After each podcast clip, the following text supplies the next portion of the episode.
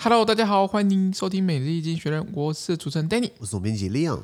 每日易经团队致力于转译、分享、讨论源自英国周报《经济学人》的新闻与文章。广大的听众朋友，也可以在我们的 Facebook、IG 以及 Media 看到每天的新闻转译哟。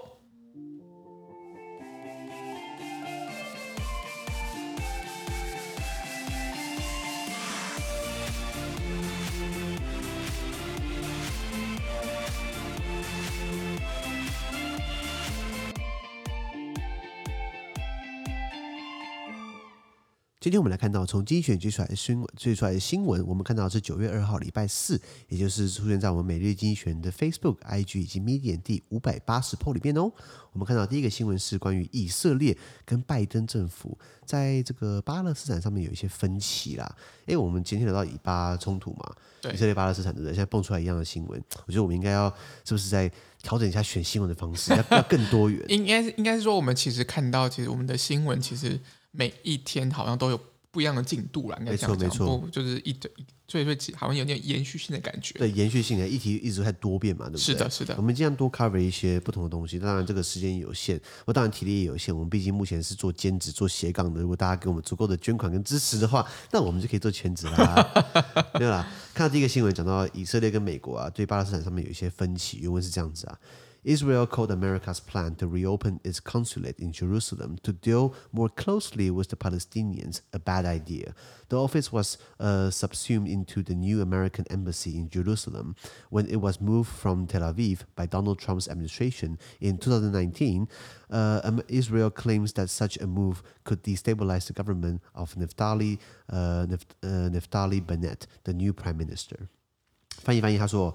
呃，以色列呃称称这个美国计划重启他们在耶路撒冷的领事馆，啊为了就是要更密切的跟巴勒斯坦打交道呢，这是一个坏主意。哇，对巴对以色列来说当然是这样子，以色列觉得说任何人跟巴勒斯坦在一起都是坏主意。没错。那更更何况今天是他最大的盟友美国。没错。那这个美国这个美国，因为我一般讲就是说大一般一个驻外单位在一个地方，比如说美国驻呃法国大使馆跟美国驻法国领事馆或总领事馆差在哪里？就是说，大使馆是最高等级嘛，里面驻大使嘛，然后可能在呃其他地方你会有总领事馆或很多领事馆，比如说美国在中国有很多驻点，美国在中国驻的这个美美国驻中国大使馆在北京，然后美国驻在上海可能是领事馆，美国之前在成都在在在其他地方它都有领事馆嘛，做一些领事的业务，领事业务包含比如说签证的核发，或是一些谈一些比较。呃呃，经贸议题等等，那大使馆就是比较偏政治性质，所以呃，外交层级里面的分化就是大使馆、总领事馆或领事馆，或是 联络处、代表处，就是 越降越小，你知道吗？所以有这样的分歧。那所以以色列的这个国际公认它的首都啊，对不起，我先把我先把新闻原原文念完好了，就说呃，美国要重启他们在耶路撒冷的领事馆呢，跟跟巴勒斯坦打交道呢，所以以色列觉得是坏主意啦。那这个美国领事馆呢，在二零一九年的时候呢。被前总统川普呢的政府呢从特拉维夫 Tel Aviv 呃迁出的时候呢，被并并归入在归入美国驻耶路撒冷大使馆呢，已经把它稍微把它削减掉，什么意思？就是。以色列的大城耶路撒冷是怎么讲？是古都嘛，三教圣城嘛，没错。然后耶耶路撒冷是以色列公，以色列说我是我们的首都。可是问题是巴勒斯坦人的权利怎么办？所以国际比较公认以色列的首都是特拉维夫 （Tel Aviv）。那 Tel Aviv 也是以色列第二大城，也是国际社会普遍承认以色列首都。那所以他们都把大使馆设在特拉维夫。那所以可是川普为了要挺以色列，对不对？他直接把美国驻美美国的这个驻以色列大使馆把它设在呃耶路撒冷。等于是直接美国支持你，耶路撒冷是你的这样子，等于是不管巴勒斯坦的权利，然后顺便再把本来是耶路撒冷本来是领事馆嘛，他直接把它并进去，就是大使馆全部在一起这样子，你知道吗？那那这个拜登觉得说，是不是把领事馆给把它再把它独立出来，或者说把它呃再把它重启？然后为了就跟巴勒斯坦有更多的联系，那以色列政府说，拜登政府这样做呢，这个举动呢可能会破坏新任总理、新任以色列总理 Naftali Bennett 政府的稳定性。就说，哎，美国跟以巴、跟以色列不是关系很好嘛？就现在美国这个举动好像要稍微的关心一下巴勒斯坦，那以色列就很就很不开心嘛，对不对？嗯哼。那这个呃呃美我我们前天还是礼拜一聊到这个德国总理梅克尔，他在这个礼拜快要卸任了嘛，他卸任之后一个礼拜想要去帮忙。蹭一下以巴议题，就是说，哎，帮忙解决一下这个纷争嘛。那当然，等到他当然他行程被取消掉了，然后也是礼拜一我们提到了以色列总理呃新任总理的 Naftali Bennett，他去美国会晤拜登，嗯、就拜登给他搞个 Sleepy Joe 就算了，然后拜登呃他们本来会晤嘛，这个然后会晤的时间又变短，然后本来然后延期然后又变短，然后现在美国又要重启跟巴勒斯坦的一个呃一个沟通管道，那所以。人家觉得说，嗯嗯嗯，以巴的这个问题，就是你你美国在中间斡旋嘛，或者世界各国想要帮巴勒斯坦争取权利，对不对？那呃，因为他们一直关系一直没有突破，因为这东西已经拖了太久。我记得在我们出生那一年，一九九三九三年的时候呢，以色列跟巴勒斯坦的领导人到了这个呃挪威首都奥斯陆，签了这个奥斯陆协议，就是以巴要好好相处。三十几三十年后过去，你就好好相处嘛？看起来好像没有。看起来也 二十几年过去了，好像也也好像反正以色列倒是它的领土越来越大了，因为经过开垦地的这个这个扩展等等的。那所以呃呃，你说拜登政府是不是想要想要用不同方式可以跟巴勒斯坦人沟通？那当然，任何沟通形式以色列会不开心嘛？所以我觉得这是当然，这个东西象征大过意义啦。因为呃外只有你才懂外交东西，你才知道说有分大使馆、总领事馆、领事馆等等，包含我们讲的。外交的这个头头衔有什么特命全权大使、大使，然后呃呃副大使、公使，然后什么参赞、三等秘书、二等秘书、一等秘书。呃，by the way，这个体系是法国人建立起来的，法国是外交大国以前，所以这个呃等于是你有个把从总领总领事馆本来是并在被川普并在一起，川普直接不。力排众议，不管其他人怎么想，直接把美国驻驻以色列大使馆把它搞在以色列，然后等于是说很支持以色列。那为什么刚刚提到的，呃，就很支持把它搬在耶路撒冷，支持以色列？那为什么这么有争议性？是因为我刚刚提到的，这个耶路撒冷是三教圣城嘛，基督徒、天主、天主教徒也很在乎。以前不是四军东征吗？就是去那边东征谁？东征穆斯林嘛。对，伊斯兰教也把它当这个他的圣城。然后这个犹太教更不用说，犹太人本来就是在那边他的古都嘛，他的他的家乡，对他来说是一个流着奶、流着蜜的一个地方。那我后来查了一下，就是为什么呃呃，耶稣他这个圣经记载啊，耶稣是在耶路撒冷干嘛？他在受难，他埋葬，他复活，他升天，都是在耶路撒冷。那所以难怪这边是 对他们来说那么重要了。没错。然后呃，耶路撒冷伊斯兰教也是把这个麦加还有麦迪纳。还有呃，这个耶路撒冷视为他们的这个圣地。那比如说，呃，他们的回教先知穆罕默德曾经在这边这个夜行登霄，登上圣殿山，然后在这边建了两个清真寺，一个叫做阿克萨清真寺，一个叫圆顶清真寺，也是在这边发生的。所以对他们来说很重要。所以对以色列来说更重要，是因为那是他当初呃成家的地方。所以这边到底是归谁的，我们没办法这个。评论评论。那比较有意思的是，在一九六七年发生的这个第三次以阿战争。我们之前礼拜一还礼拜二，我们聊到过发生过很多以阿战争，以色列干整个阿拉伯，居然还全部干得赢。那第三次的时候，对不对？以色列控制了全部耶路撒耶路撒冷地区，本来是有分西耶路撒冷跟东东耶路撒冷，然后后来阿拉伯人想要把以色列赶出耶路撒冷，结果后来阿拉伯人不止没有打赢，结果还。丢失了，还丢失在东耶路撒冷，没错没错。那现在东耶路撒冷，它就有很多的这个巴勒斯坦住在里面。那以色列基本上也没有刻意太欺负人家。你住在我国家里面，他他们甚至他们自己国家，然后以色列还是给他们呃医疗保健的，还是给他们教育等等的，只是不能让他从政了。所以有些人在骂说，以色列在干的事情对不对？基本上就是跟南非以前的种族隔离政策很像嘛，对不对？大概情况是这样子。OK，好，那么看第二则新闻。这个看到的是呃，这个世界气象组织他们说气候变迁导致自然灾害，呃，不废话嘛？没有，就是说这这种东西要常提醒大家啦。对对对，就像我偶尔不小心会用会用到免洗筷子嘛，用用觉得啊，这样对地球不太好，知道吗？嗯、啊，不过尽量避免的，尽量避免，所以还是要常被提醒嘛。然后因为是这样子啊。The number of disasters caused by climate change has increased fivefold over the past 50 years, according to the World uh, Meteorological Organization. In a report, the UN agency said that such weather-related events had caused about 6.64, uh, 3.64 trillion US dollar of damage and killed about 2 million people. But the death toll has been declining due to better planning and preparation. 他说，根据世界气象组织的数据哦，这个。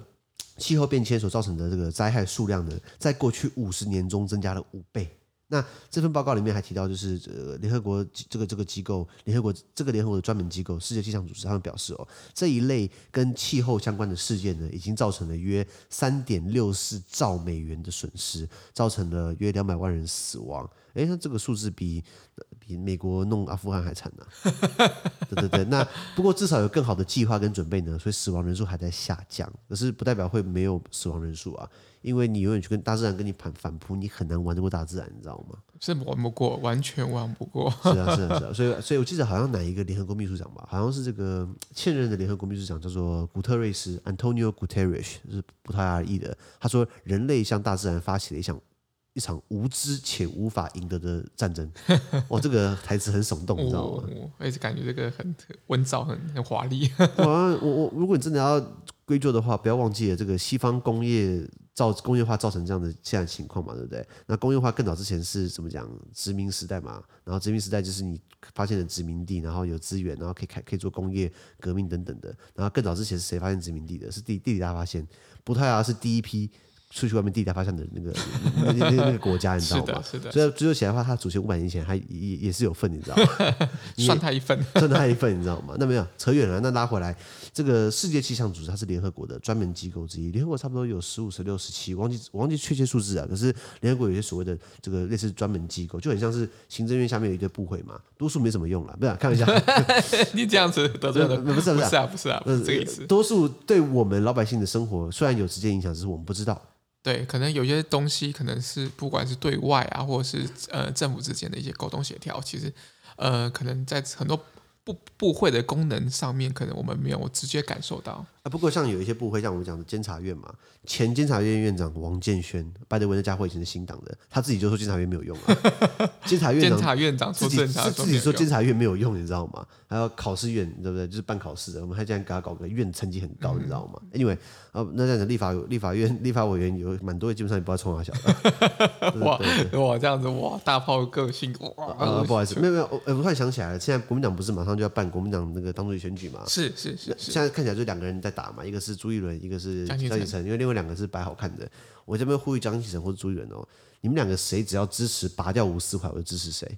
吴思怀很鸟哎、欸，对不对？哦，吴思怀，吴思怀那个国民党那个，然后退休退役中将嘛，他基本上有中将的退休俸，然后他还可以当立法委员，然后还不知道在干嘛，然后强的不得了。你知道，呃，有效消息指出哦，呃，我朋友在立法院里面当助理哦，吴思怀真助理没有要去，你知道吗？哦，真的吗？就是人缘很差，党内大家不太不太想理他，然后也不会想要有人跟随他，就就是就所以怕被笑，是不是？怕被笑，因为你老板是个，我不想讲番薯啊，就就是很强，你知道吗？他自己本来一堆包袱嘛，嗯嗯、然后他记不记得他跑到对岸去，呃，去去听人家老大讲话。哎，你是中华民国的退役将领，你跑去这个，那你你对得起黄花岗七十二烈士吗？你对得起革命先贤吗？你对得起以前，懂我意思吗？那国民这种人，现在国民党可以提名，那自然吴敦义不知道在想什么，只是我觉得说。他自己也不也不知知知所进退嘛，嗯，当然，对对对，所以我在这边呼吁国民党党主席选举，哪一个人把吴斯怀拔掉，我支持谁，你知道吗？当然都不可能拔，因为他代表黄复兴，对黄复兴，黄复兴是国民党里面的怎么讲，类似这种小团体，好，就是军方色彩很重啊，号称号称两百五十万党员，我、哦、靠，笑哎，国民党都快没那么多人，anyway 拉回来讲，所以。呃，联合国有很多专门机构，比如说我们大家都知道世界卫生组织，就是很昏庸那个家伙，把把这个 全世界搞成这个疫情的关系，WHO 嘛，或者世界贸易组织。呃，对不起，呃，对，世界贸易组织这个 World Trade Organization，which by the way，我们台湾在里面哦，我们是台澎金马特区，还有这个呃万国邮政联盟、国际劳动组织、国际海事组织、国际民航组织，这几个是跟我们呃国际货币基金组织，那很多都是在美国的控制之下，不过也有很多现在慢慢的被中国给啊卡卡好位了，你知道吗？那所以这样的一个组织呢，啊，他发布了这个结论，就是报告。那其实这个报告不用他写，我也可以写啊。但是，但我相信这个报告一定有更多的一些佐证啊，不管是科学上，或者是整个其他的民意调调查。我们希望是这样子啊。那他得出来结论就是说，我们过去自然灾害从五十年多了五倍，然后这么多人三三点六四兆美元啊，先不管这数字怎么算的啦。像常常有时候新闻在报说啊，台风扫过去造成什么十几亿的经济损失，怎么算的？诶，我我在想，可能就是去申请补助的那些人，他们去自己去填填自己受受哦哦 受影响。然后每一家媒体都在狂飙，像那个中天就鬼扯说什么哦，百亿损失。然后你看到三立的十几亿，然后然后中天给你报百亿，然后对补一句啊，民进党政府昏庸。中天也这时候是演过头了，你知道吗？那 anyway，那这个是大概就是新闻内容，只是告诉我们说，哎呀，这个确实在自然灾害是因为气候变迁造成的，我们人类要有所改变。没错。那我们看到第三则新闻，三个讲到，哦呦，这个推断卡布尔沦陷大意啦。这个卡布尔已经沦陷了，哇，应该说这美国花了二十年 在拉阿富汗，就二十天二十年就被塔利班给攻给攻陷了，真的是。这这钱花的很冤枉了，真的不可思议。可是本来他们西方的情报组织就知道说卡布尔迟早会沦陷，只没想到会这么快，你知道吗？快到不可思议。所以之前学到原文是这样子啊。Taliban fighters in the city of uh, Kandahar, the group's birthplace, parade captured military equipment in the wake of America's withdrawal from Afghanistan. President Joe Biden has insisted the chaotic evacuation from Kabul airport was an extraordinary success. The Taliban's rapid advance across the country stunned Western powers. Britain's Foreign Secretary Dominic Raab said intelligence has suggested Kabul will not fall to the Taliban this year. OK，他说，美国从阿富汗撤军之后呢，塔利班武装分子在他们的发源地叫做坎大哈、坎大哈尔这个城市呢，它是阿富汗第二大城，他们在那边开始展示缴获的军事装备，就开始在炫耀战利品啊。那你你你会用比较重要吧？应该不太会用，知道吗？悍马他们在开悍马车，我也会开悍马车啊，他们是了不起的，好不好？对了，那美国总统拜登呢？他他坚持要撑哦，就是说他坚持一直说，从卡布尔机场的那个混乱，对不对？的这个撤离是非凡的成功。为了，如果你看从八月十四号开始撤到八月底，两个礼拜撤了一万两千人，那这样子一天等于差不多撤了一千多人，是这样啊？对不对？嗯，对，十十四天测一万二，一天一千有找嘛？差不多，差不多这样。那确实好像也还好，没那么厉害啊。一架民一架一架民航客机可以载两三百个人，也就是说你一天也才三四架民航客机而已啊。嗯，对对。亏他来说，他还怎么暂暂暂时动员民民航机？那美国那么多航空公司，达美航空、泛美泛美航空，然后那个西北航空、嗯嗯、一德一德航空，那为什么？他们都没没有帮忙一下嘛？他 包含美国军机不是嘛？是是，是。但是我觉得这看起来没有很成功，而且机场还这么混乱，对不对？嗯、那拜登怎么讲？这是在打肿脸充胖子嘛？还是在大内宣？啊，大内宣啊，好好好。那只要不要他不要他不要睡着就是最好的内宣，你知道吗？那他呃塔利班在阿富汗全境全国境内迅速的攻城略地，震惊了西方，因为很多阿富汗的军队根本不打，你知道吗？塔利塔利班来了，哦，缴械投降，马上投降。那真的是怎么讲？这个哎，我不懂哎。军人的天职，天职或者他的本能是干嘛？杀人放火，白话文是这样子嘛？那那那这个事情，这个这个我知道是很残忍，对不对？可是为了你们的国家奋斗一下，哦，我也也不杀也也不放，他就这样投降，你知道吗？那真的是我也不知道在干嘛，你知道吗？嗯，就是就是很多人会讲到，就是因为阿富汗他们政府的一些贪腐啊，或者是这些高官军队贪腐、啊，高官就直接绕跑啊。对对对对对，对，对，对，那那你到底为谁而战？就是就是你你到底这样子的一个一个一个像一个。一个凝聚的这样子一个军心完全都没有了嘛？看起来是这样子。也是啊，也是啊。这个诶，by the way，他们的总统叫做 Ashraf Ghani 嘛。嗯、Ashraf Ghani 他跑到了这个阿联酋阿拉伯联合大公国。然后经济学这个礼拜其实他在文章里面，在那个 Middle East and Africa 中东跟非洲有一个文章在讲说，为什么这么多中东地区或者非洲地区的这些独裁者或者这些绕跑的国家领袖都喜欢跑到阿联酋？因为第一个钱好带过去，第二个生活过得还不错，要么去杜拜，要么去阿布达比，哎也不错，你知道吗？那阿什尔·甘尼他坚持说他没有带任何一毛钱，他只带了一些衣服跟带了他的鞋子而已。可是又有一些影片在说他拿直升机载了一堆现金，一堆美金现金，然后还有一袋有一袋掉掉下来，然后纸钞啪飞到处都是。他他说他说那不是我，那不是那不是我的。我觉得怎么讲呢？他没有带任何一些一点钱出来，我是不太相信。一定不相信啊！不然你在那边吃喝用住是不是这样？谁谁谁捐助给你？对对对对对对对对。那那像这个塔塔利班这么快的攻城略地，对不对？把大家吓死了啊！西方列强吓死了。那英国外交大臣 Dominic 呃 Raab 他就表示哦，英国情报部门曾经告知，就是说呃卡布尔迟早会沦陷，但是不会在今年沦陷。啊，结果你看哦，今年 还没过完，才过一半多一点，就已经沦陷了。那表示你们情报单位出很大的问题，你知道吗？整个是整个整个整个情报的掌握度可能有待加强。对啊，对对，因因为如果你说差个一两个月就算了，那你差半年，那那我还要你情报部门干嘛？你知道吗？看来他们只拿来拍零零七了。好，那我们看最后一则新闻。这这则新闻讲到这个哦，非常有意义的新闻，这是关于原住民的权利啊。这个台湾人也要好好听一下啦，因为。我们三个月前聊到过一位布农族的兄弟，叫做王，忘记他名字了。王王就是王姓，那王姓的原住民的同胞。哎，我我说我是汉人啦，我我不是布农族的啊，是布农族的吧？就是说他上山打猎，因为他母亲生病要吃野味，然后他打猎，然后结果被判刑。然后被罚，然后大法官释宪就说他确实是违反这个我们中华所谓中华民国的什么狩猎法 whatever 动保法之类之类之类的。可是你不要忘记了，中华民国建立的地方是这一群原住民已经在很久一段时间的地方，他们以前有他们的怎么样祖灵，嗯，他们以前他们的狩猎场。我们汉人进来，把他们赶出，把他们从平地赶到山区去，然后，然后，然后，呃，用我们的法律来治他们，我觉得这是很不对的。当然，蔡英文政府也很上道，就说要特赦他。可是我觉得这根本就不应该给他判，你知道吗？嗯哼，本来因为是另外一个议题啦，我只是觉得说这个原住民权利，我们都要好好的这个。没错，没错。这个因为你看啊，这个西班牙人跟荷兰人也也没有好好对他们，日本人更没有好好对他们，不然拿来那个 Sadik Ballet 赛德克巴莱嘛，那彩虹桥两集嘛，超好看的。然后，诶，我看汉人政府也没有好好对他们，不是吗？没错，没错。那巴西也有这样的一个状况，原文是这样子啊。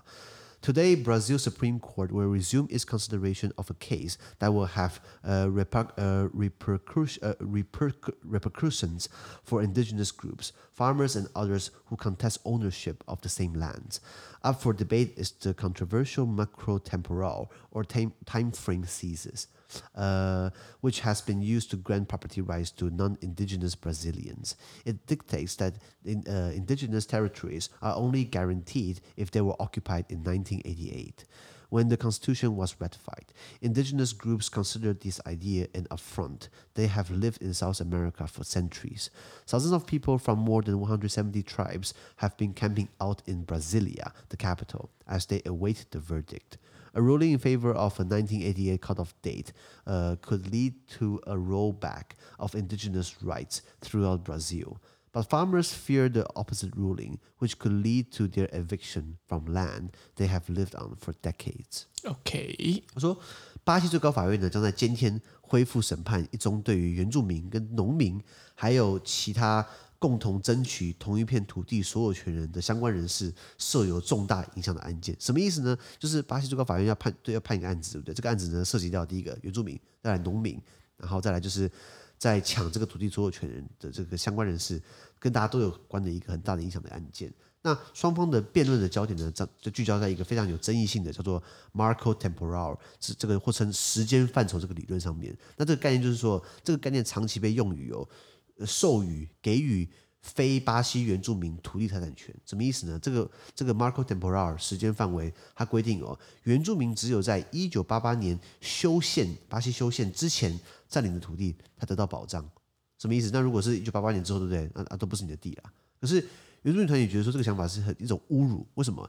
因为他们已经在南美洲住了好几个世纪了，你白人殖民者是后来才到的，你知道吗？那所以。你凭什么限定我一九八八年？那一九四八八，呃，对不起，一四八八、一五八八、一六八八，你们还没来，你知道吗？是的，我，我祖先已经来了。那所以来自一百七十多个部落，哇，这么这么多部落，这个这么多部落的这个数千个人呢，在巴西首都呃巴西利亚，巴西利亚，他们那边扎营并等待判决，并等待裁决。那假设裁决结果呢，偏向支持。一九八八年那个当时的时间节点的话呢，可能会导致整个巴西的原住民权利倒退。什么意思？如果是说，哎，法最最高法院就是最后仲裁机构，就说，哎，你们确实一九八八年这个之后的话都不算，那是不是原住民权益全部倒退了？你知道吗？那反之，如果一九八八年这个这个这就是。像这个这个支支持这个 Marco Temporal 对不对？会反而会让很多农民担心，因为农民表示他们要被驱逐出他们已经生活了几十年的土地。没错，所以这东西怎么讲？讨不好，要么讨好 A 得罪 B，要么讨好 B 得罪 A。所以没办法两全其美，你知道吗？没错，没错。对，那那那先讲巴西原住民，其实，诶，巴西是个很大的国家，也是金砖，不知道几国，不知道还是不是金砖啦。这个，是是是呃，也也是千万人口的国家，他们一共有两千多个部落跟民族，在巴西人。呃呃，这这个欧洲人是在一五多少年的时候，十六世纪到达巴西。你知道他们 欧洲人到之前，已经有两千多个部落跟民族生活在这个这这片地方，有半游牧状态啊，有人狩猎，有人捕鱼，有人采集，有人农业，有人猎人头的。那那那那这个欧洲人到来之后，第一个就是原住民人口减少。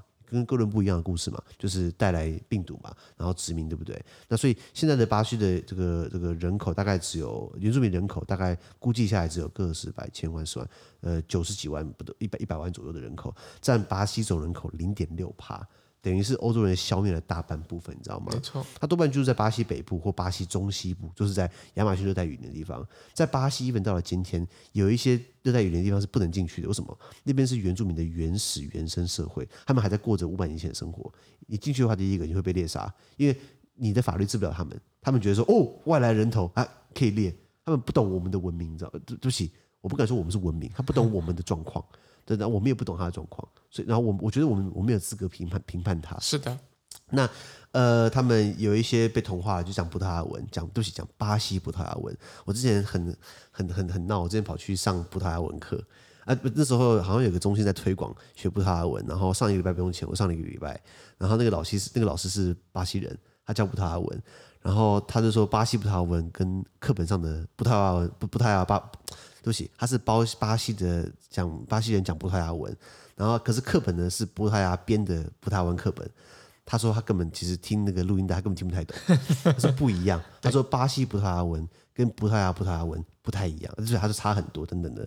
然后这个呃，所以等于是呃，当地巴西原住民也是很多有些被同化嘛，在讲巴西葡萄牙文。然后呃，很多基本上也是被天主教给给给南南瓜下来，有超过百分之二十人口基本上信天主教，也是欧欧洲人带过去的。那先扯到就是说，这个土地到底是谁的？我觉得这我常常在想哦。土地的所有权，这个我可以给你一个法律定义，就是说一个土地一个标的物，它这个所有人他有独占性，他可以支配这个土地，不管是他要占有、使用、收益、处分，他可以排除他人的干涉。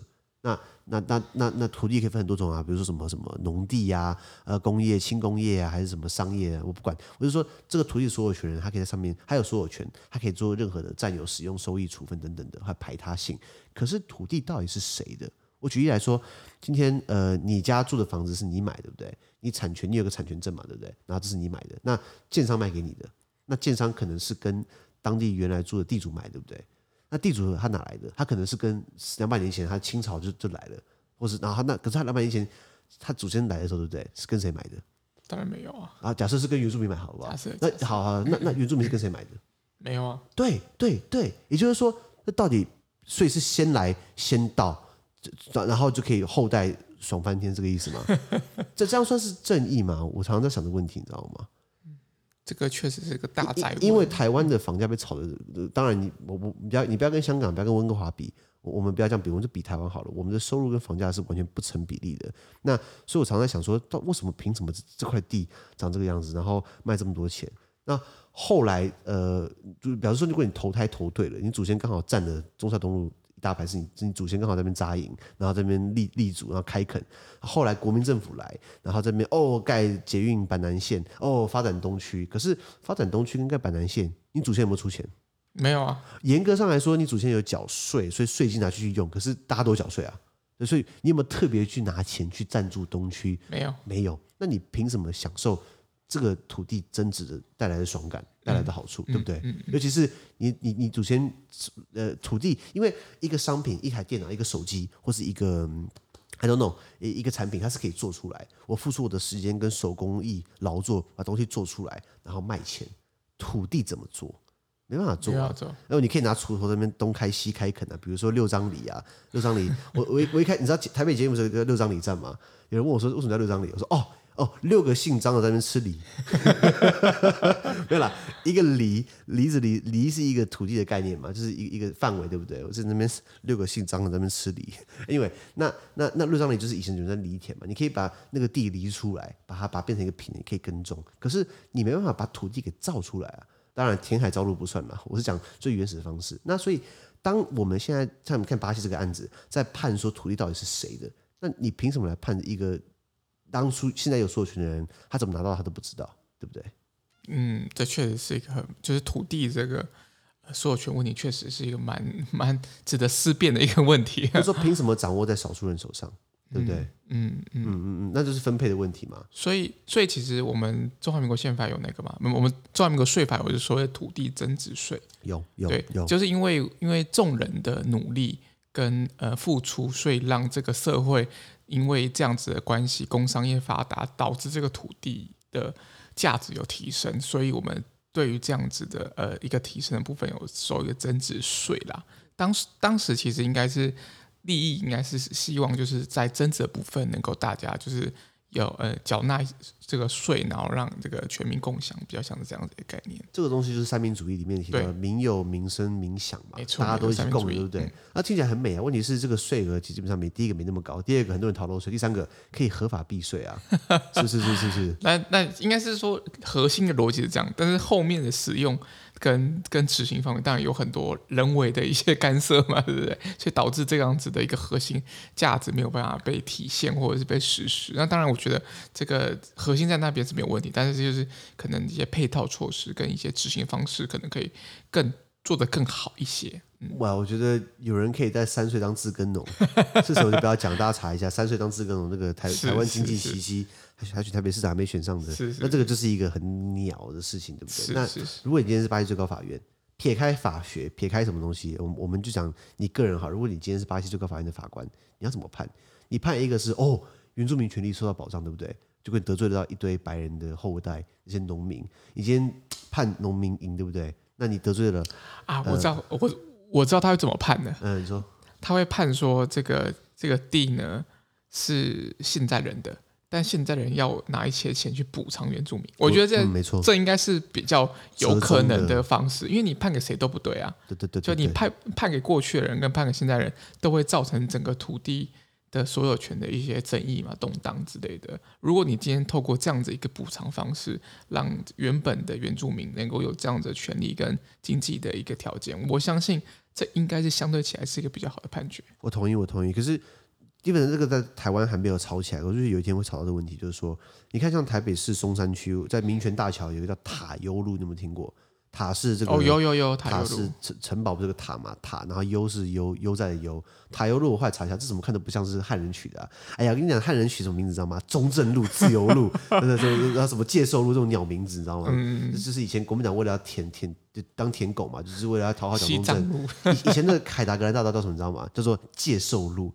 蒋介石的介寿就是寿寿终正寝的寿，就是庆祝庆祝蒋中正的生日，什么鸟蛋名？后来阿扁把它改成凯道，凯达格兰大道。所以你要知道，凯道以前叫介寿路。台湾有一堆中正路，台湾有一堆，你要你要不要取名叫党国路算了？要不要取名叫国国民党 国民党大道算了？你知道吗？那是慢慢改掉嘛。那所以我就说，我们很多名称像刚才讲塔塔悠路，或是艋舺大道 Manga Manga，我据说我的版本是这样子，就是说，呃，是原住民不是划船嘛？然后那个是的这个船，那个那个船体就是 manga，所以有些地名是那时候留下来，对不对？那呃，那这些地方以前假设如果他可以证明我的祖先住在这边，那今天跳出来跟你汉人说，哎，土地是我，你要还给我，那怎么判？很有趣的，你知道吗？嗯嗯嗯。那当然执行面困难，是因为台湾产权复杂，你可能一个一个地上面有，有一堆人，后代全部散开来，你要找要要可能一块地大概才才五十平，可能上面有五十个人要张张要盖，先不要管，我们先管住这地到底是怎么是谁的，怎么样可以汉人当初很多是巧取豪夺，原住民他们没有一个